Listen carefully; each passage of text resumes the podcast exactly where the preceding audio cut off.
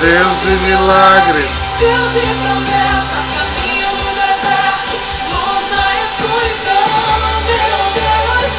Esse é quem tu és.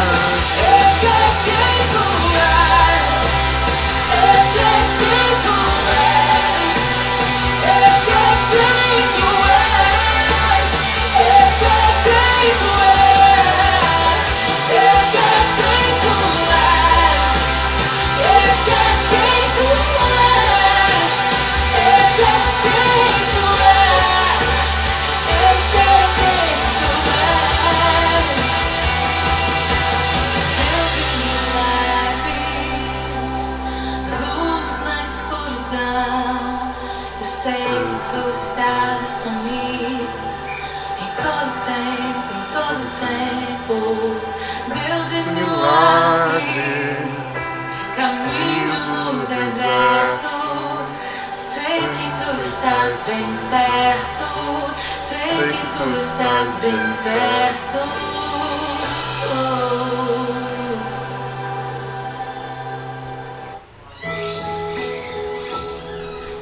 Essa música, esse hino tem tocado muito meu coração esses dias. Eu, inclusive, hoje na minha oração matinal, rezei com ela. Tem duas frases dela que tem muito sentido para mim hoje.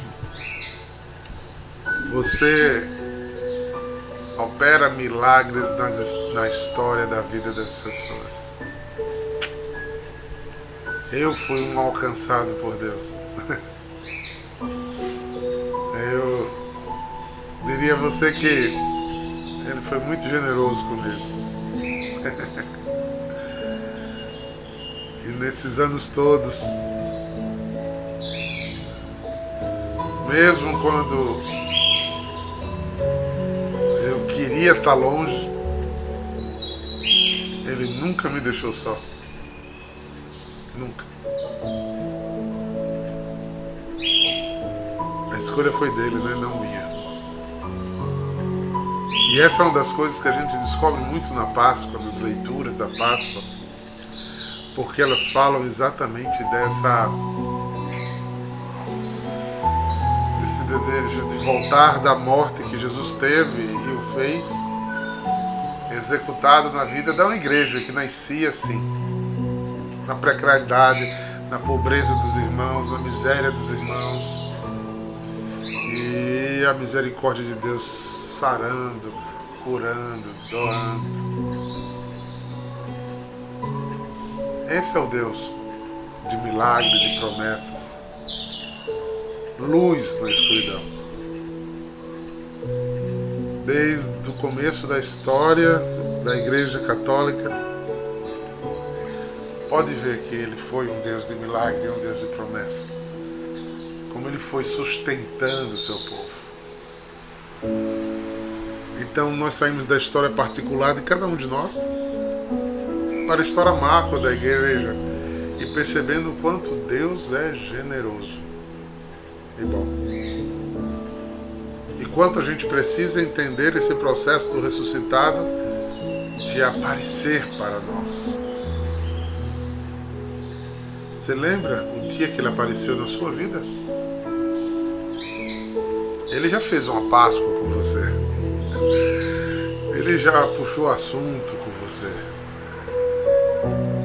Pelo menos eu espero que tenha puxado. Muitos aqui eu sei que já, já tiveram essa Páscoa. Esse divisor de águas. Mas eu não conheço a todos que assistem a live. Mas é ele, o ressuscitado, que tem essa sede. Tem essa essa, esse desejo de nos encontrar, de andar conosco, né, de ficar perto, de sentir o nosso cheiro, de chorar com nossas dores, lutar pelos nossos encontros. No meio dos desencontros, Ele encontra. Ele verdade, Ele amparo. Então, mediante isso, né, obrigado ao carinho de vocês, né? Como disse Bruno Araújo, 18 anos de diaconato, já é uma historinha, né? Já estão na maioridade. é o começo do de um projeto que Deus tinha. Eu não tinha esse projeto. Quem tinha era Deus. Né? Foi um espanto para mim no começo, porque alguns já sabem da minha história, mas é, eu vivi na igreja, mas eu não me achava com capacidade ou dignidade para ser clérigo. Eu não. Aqui, ó, Juliana Lins e Valesca Maia me conheceram antes da ordenação. É, Ju, já faz 18 anos. É, me conheceram em 2002, né? Dois anos antes da minha ordenação, lá em Fátima, na paróquia Fátima. E eu não tinha esse projeto. Em 2002 eu, eu já tinha, né? Eu já estava ali para ser ordenado. Mas na minha cabeça não, não tinha esse projeto de ser é, de ser clérigo. Eu fui irmão religioso e era muito feliz como irmão religioso. Servir a igreja sempre foi o meu desejo, mas de uma forma leiga, normal. Né? E não dentro do sacramento da ordem. Né? E nem com essa missão. Mas Deus já tinha programado isso, né? Usou meu saudoso e querido Dom Marcelo né? para me trazer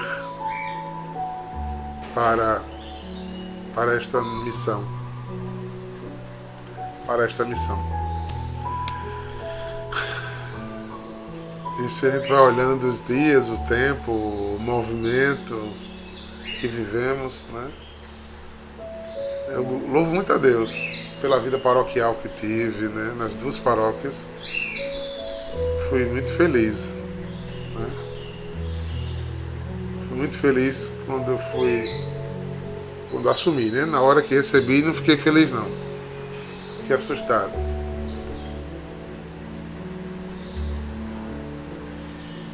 Eu. Eu fiquei assustado, e, mas depois eu recebi. E hoje ter a comunidade é, sou eu, é ela, é tudo misturado. Eu respiro em adoração 24 horas por dia. Então não tem mais. Eu, eu não vou para a comunidade, eu estou na comunidade. É, eu tenho experiência de vida na comunidade. É, integral, penso o dia inteiro sobre coisas da comunidade, sobre como se vira a igreja através desse carisma. E o diaconato vai colaborando de alguma forma, né? fazendo pontos, esses anos todos de conhecimento, de igreja, de amizades, né? de escuta. Né? Eu tive a graça de conviver com grandes mestres, né?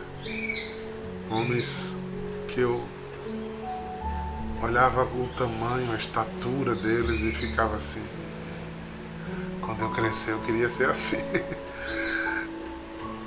o cardeal Dom Paulo Evaristo Ares, que Deus o tenha também, foi um clérigo que eu acompanhei muito de perto, porque estava na mesma região pastoral, né?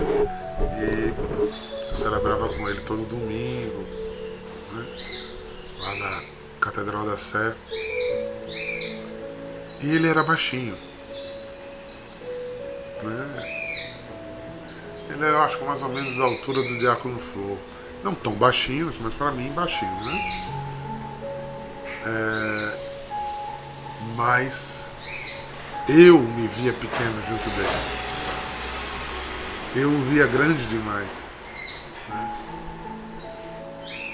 Outro, mais baixo que o cardeal, foi o meu mestre noviço, Padre Pierre Jorge, Que odor de santidade aquele homem tinha, gente. Outro padre Bertrand, o provincial da ordem. Eu fui secretária dele por anos. E ele foi secretário-geral da, da ordem.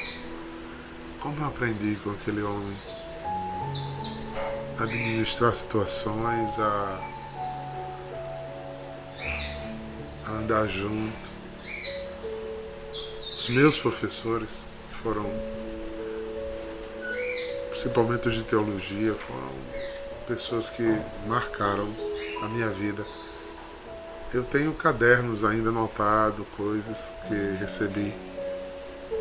Eu tinha verdadeiras viagens espirituais no estudo. Eu sempre gostei de estudar. Tanto que eu pensei que a minha vida, a minha vocação era só da área acadêmica, né? Era ser professor, era dar aula. Inocente. nem sabia eu que é que Deus estava preparando. E hoje eu nem dou aula mais, não, não sirvo mais nesse ministério. Né? Deus me queria missionário no meio de vocês. Né? Por que estou dizendo tudo isso? Porque faz muito sentido com a, o que Jesus fala no dia de hoje para o nosso coração.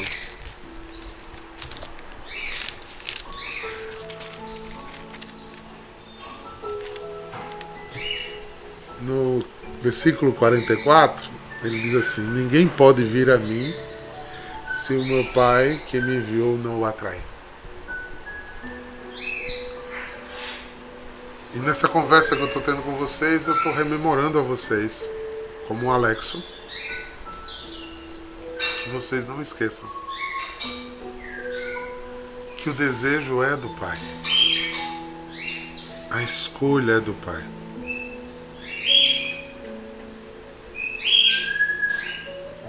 Por isso, é, Jeremias disse: Seduziste-me, Senhor, e eu me deixei seduzir. Porque do jeito que ele lança, ele não obriga, mas ele lança. O desejo primeiro é dele.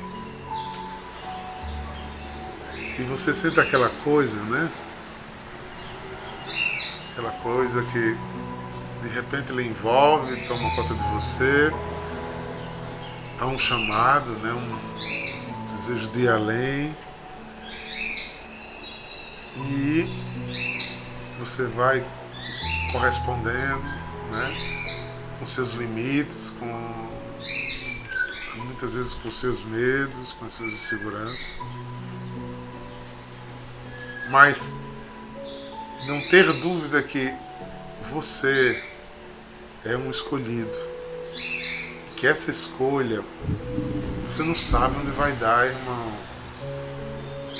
Quando eu fui escolhido lá na eternidade, quando eu fiz meu primeiro seminário de vida com 13 anos de idade, duas intercessoras oram por mim e dizem que eu vou ser pregador da palavra. Gente, eu não falava em público de jeito nenhum. Três anos de idade, duas profetisas disseram que eu seria diácono. Que diácono é o servo da palavra, é o sacerdote da palavra, é aquele que é designado a ensinar, a catequizar, a pregar. Tanto que a marca litúrgica, né, do rito litúrgico da ordenação diaconal, depois, lógico, depois da, da imposição das mãos e da oração consecratória, é o bispo, você de joelho, receber da mão do bispo um evangelho, uma Bíblia. E ele diz assim a você na Bíblia: ele diz, recebe a palavra de Deus. Para que você pregue, para que você anuncie, mas para que você viva o que você prega. Então, Deus vai revelando e quando ele vai revelando, muitas vezes você não entende. Mais velhos também, mas principalmente os mais novos, quando entram na comunidade. Não sei se é meu lugar, não sei o que Deus quer. E muitos me perguntam, eu queria saber o que, é que Deus quer. Não tenha pressa não. Só corresponda ao chamado, vá ficando que ele vai conduzindo. Perca o controle. Ah, mas eu queria fazer do meu jeito. Eu queria estar em outro lugar, eu queria estar servindo em outro ministério. Ah, eu tô com saudade da minha, vida velha. Ah, eu queria. Principalmente os irmãos que vão em missão, que têm vida, que são de vida, às vezes cai nessa. Né? Ah, eu saudade de casa, saudade de fazer nada, saudade. Existem todos esses sentimentos aqui. Mas Deus nos chamou. Vai ficando. Porque há uma promessa no Evangelho que diz assim: quem deixou pai, mãe, esposo, marido, casa, filho, filha, emprego, trabalho, por causa de mim, receberá cem vezes mais. Não aqui na terra, mas no céu. Eita! Você tem que viver da promessa, irmão. E se você não tem essa promessa no coração, você não tem a fé na vida eterna. E se você não tem a fé na vida eterna, você não é capaz de largar tudo. Tá dando para ver aqui esse ícone? Tá? Deixa eu trazer ele para perto.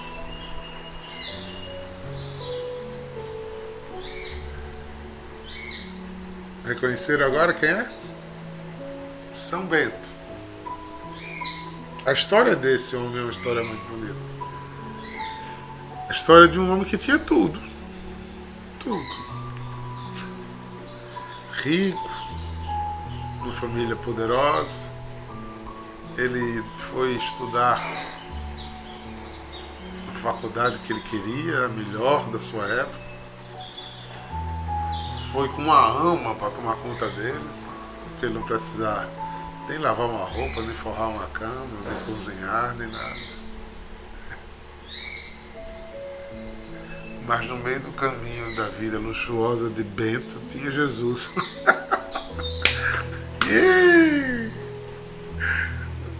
O cara sai do luxo para uma caverna. É brincadeira?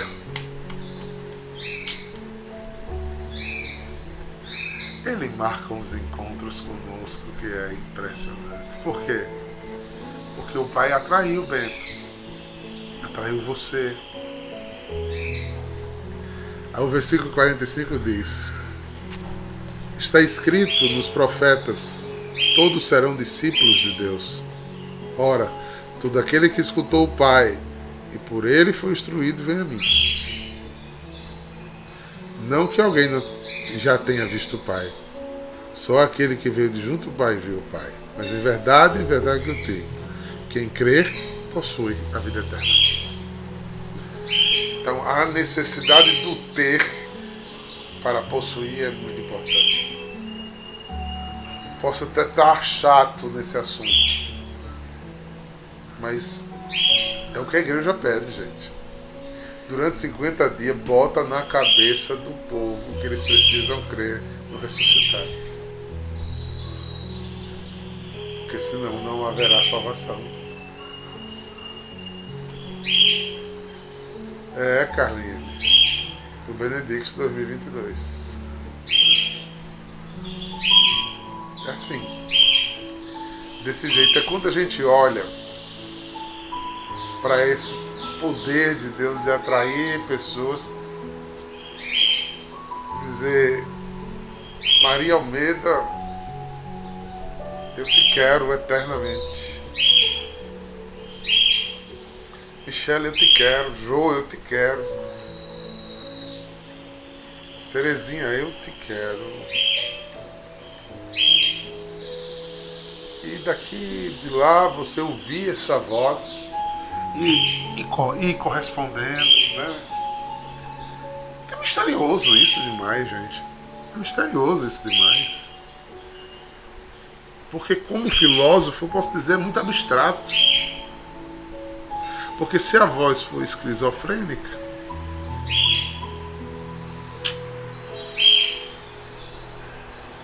é perigosa.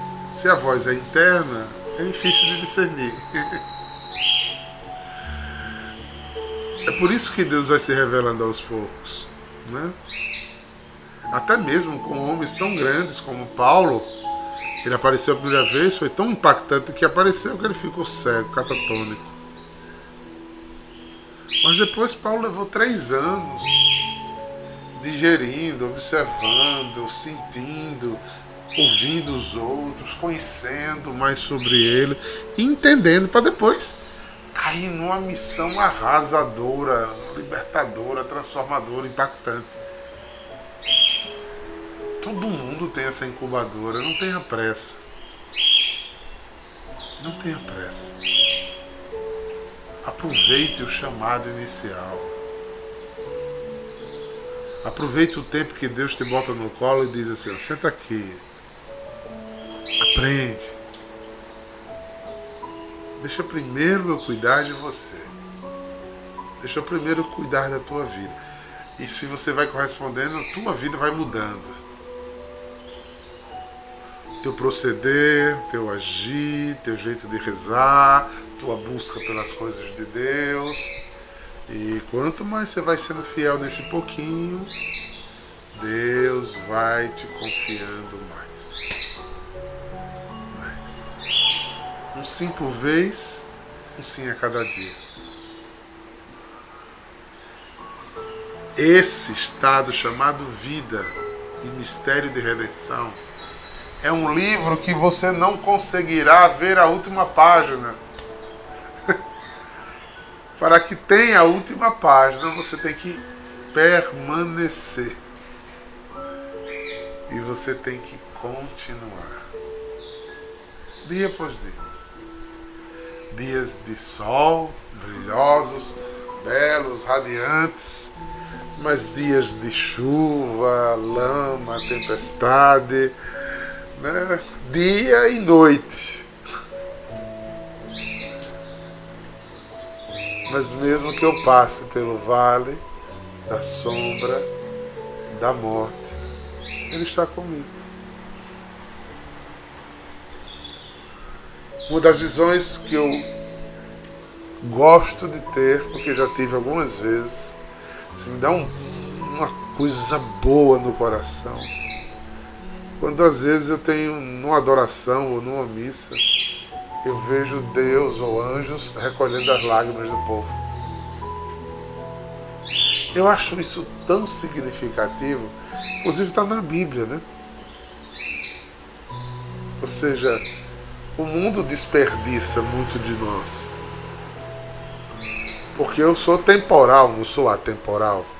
Então, por mais que eu seja próximo à irmã Catarina, eu não estou na vida de Irmã Catarina o tempo inteiro. Então, cenas da vida de Irmã Catarina eu perco. Mas Deus não. Então, quando ele passa e dá a visão de que recolhe até tua lágrima, ele recolhe. Até tua dor maior, ele recolhe. Gente, isso é muito significativo. Ele dizendo, Luciana, Paiva, eu sei. Eu sei onde você está. Eu sei do teu caminho, eu sei de tua história. Você não sabe. Mas eu sei. Por isso a gente se pergunta tanto das coisas. Aí o salmista diz, talvez pensando como muitos de nós já pensamos na vida, aquieta minha alma. Aquieta. Porque quando chegar ao fim da trajetória aqui na Terra, você está começando sua eternidade. Uou! Ixi. Numa grande perspectiva, imagine aí Daniel Farias vivendo 110 anos. Vida longa, ou oh, bem saudável, curtindo mesmo né? No último dia dele, ele perceber que ele está começando uma vida que não é daquele e que não acaba com 110 anos. Gente, isso é doideira na cabeça. Isso é muito grande. Isso é, é muito além da gente. É muito além da gente. Mas está essa promessa: quem crer nisso terá essa eternidade. Eu escolho crer. Como se dará? Se Nossa Senhora não entender, eu vou entender. Se Nossa Senhora, se eu não sei como se dará isso, eu vou dizer, eu sei, sei nada. Sei para onde o Senhor vai me levar. Sei nada, foi o que eu disse terça-feira, até postei, né? O Senhor vai chamando agora e eu vou. Estou ficando muito mais sossegado com isso, sabe? Muito sossegado. Estou começando, Terezinha, a ficar descontrolado. Então é uma proposta que eu faço, sejam pessoas descontroladas. Não de temperamento, mas de ter controle da vida. Descontrole-se. Não, porque eu gosto das minhas coisas muito programadas, Diaco. Você é movido pelo Espírito Santo? Então você desprograme. Porque ele muda tudo a toda hora, meu amigo. O vento sopra onde quer e ninguém sabe de onde vem. E ele eu não ia fazer isso ontem, Diácono. Pois é, o Espírito está dizendo que ele fazer outra coisa. Mas era muito bom o que ia fazer. Era. Mas o Espírito não quer mais que você faça isso. Quer que você faça outra coisa. Descontrolado. Viu? Viu, Jaqueline? Seja descontrolada. quanto mais você for descontrolada no espírito, mais doce, dócil e controlada internamente você será. Porque você quebra uma pior coisa que a gente bota dentro da gente, que é a ansiedade. Ministério de Eventos, né, dona Viola? Exatamente isso. Nunca me esqueço da tua cara naquele dia da chuva. e agora? e agora? Pois é. Olha, fica todo mundo descontrolado. Ninguém sabe. Ninguém sabe. Deus é assim. E essa espontaneidade, se olha, ah não, mas que isso é a doideira do diácono, daí a adoração. Leia o ato dos apóstolos. O Espírito mudava as coisas todo dia. Leia para você ver. Leia, leia a história dos santos, para você ver o que é que eles iam pensando que ia fazer um negócio. Vate o outro lado totalmente. É, eu acho, eu, eu acho que vocês vão concordar comigo. Nessa linha de raciocínio que nós estamos tendo, é para que a gente pratique o abandono. Porque quando eu tiver programação, eu não estou abandonado, eu estou dentro do script. A gente só vive essa coisa do abandono em Deus na hora que a gente começa a perder esse controle. Esse controle. Né? E demora, viu? Porque a gente é muito, muito cheio de si, né? É o pecado original, né? O orgulho é a raiz da nossa maior doença, né? O pecado capital que mais convive conosco até ir para o céu. E o orgulho é o pai dos outros pecados capitais. E ele nos impede muito dessa docilidade para Deus. Aí o que acontece? Eu escuto mais o meu impulso, meu orgulho, minha vontade, minha soberba, minha vaidade, meu desejo, minha arrogância, minha preguiça, minha gula, minha luxúria, do que a suave voz do Espírito. Que quer dizer a mim e a você: não, não, obedeça, obedeça. Seja descontrolado. Eita, essas falas, né? Seja um milagre nos braços do Senhor. Não tenha medo de ser esse milagre. Não tenha medo de pairar sobre as mãos de Deus, sobre as asas dele e ser livre. Diga para o seu irmão: você é livre.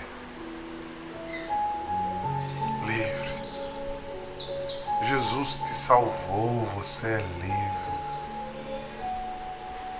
Jesus te ama, você é livre.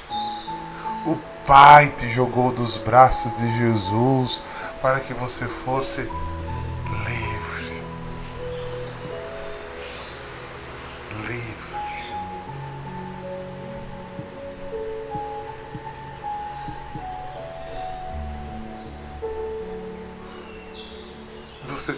Assim? Isso é espiritualidade.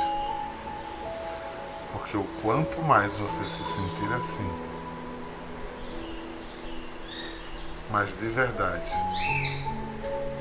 isso será a libertação em ti. Isso será a libertação para você.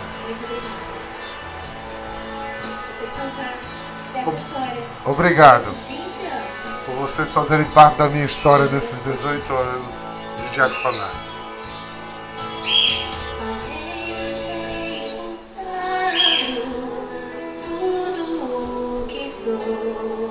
A música do meu velório. Do dia mais feliz da minha vida, do dia que eu for pro meu Deus. Mas muitas vezes entreguei, muitas vezes pedi de volta. muitas vezes caí, muitas vezes levantei. Mas estou ficando descontrolado, garanto a vocês. Estou ficando cada vez mais descontrolado. Assim.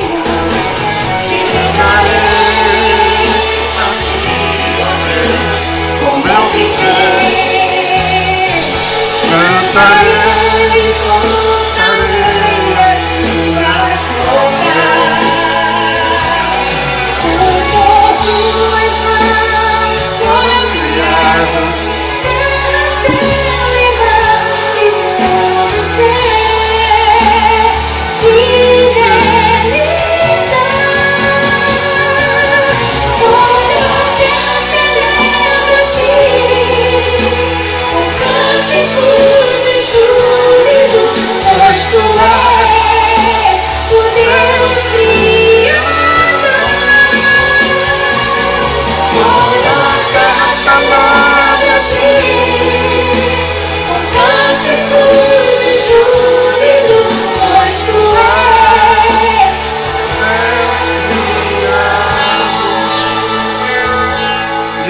Deixarei um convite.